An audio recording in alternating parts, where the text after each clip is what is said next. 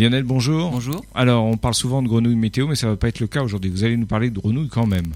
Absolument. Ipsiboas punctatus. Voilà son petit nom. À vos souhaits. C'est une petite grenouille arboricole. Alors sa particularité, c'est d'être une grenouille fluorescente.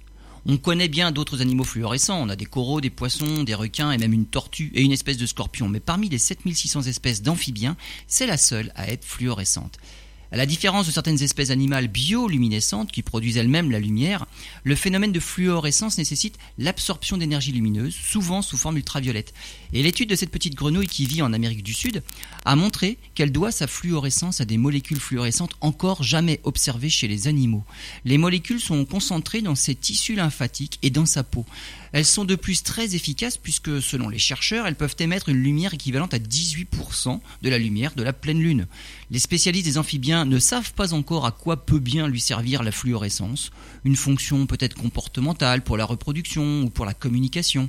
Mais une chose est sûre désormais, pour l'étude des amphibiens, les chercheurs devront se munir sur le terrain d'une lampe ultraviolet pour voir si les espèces découvertes ne seraient par hasard pas fluorescentes.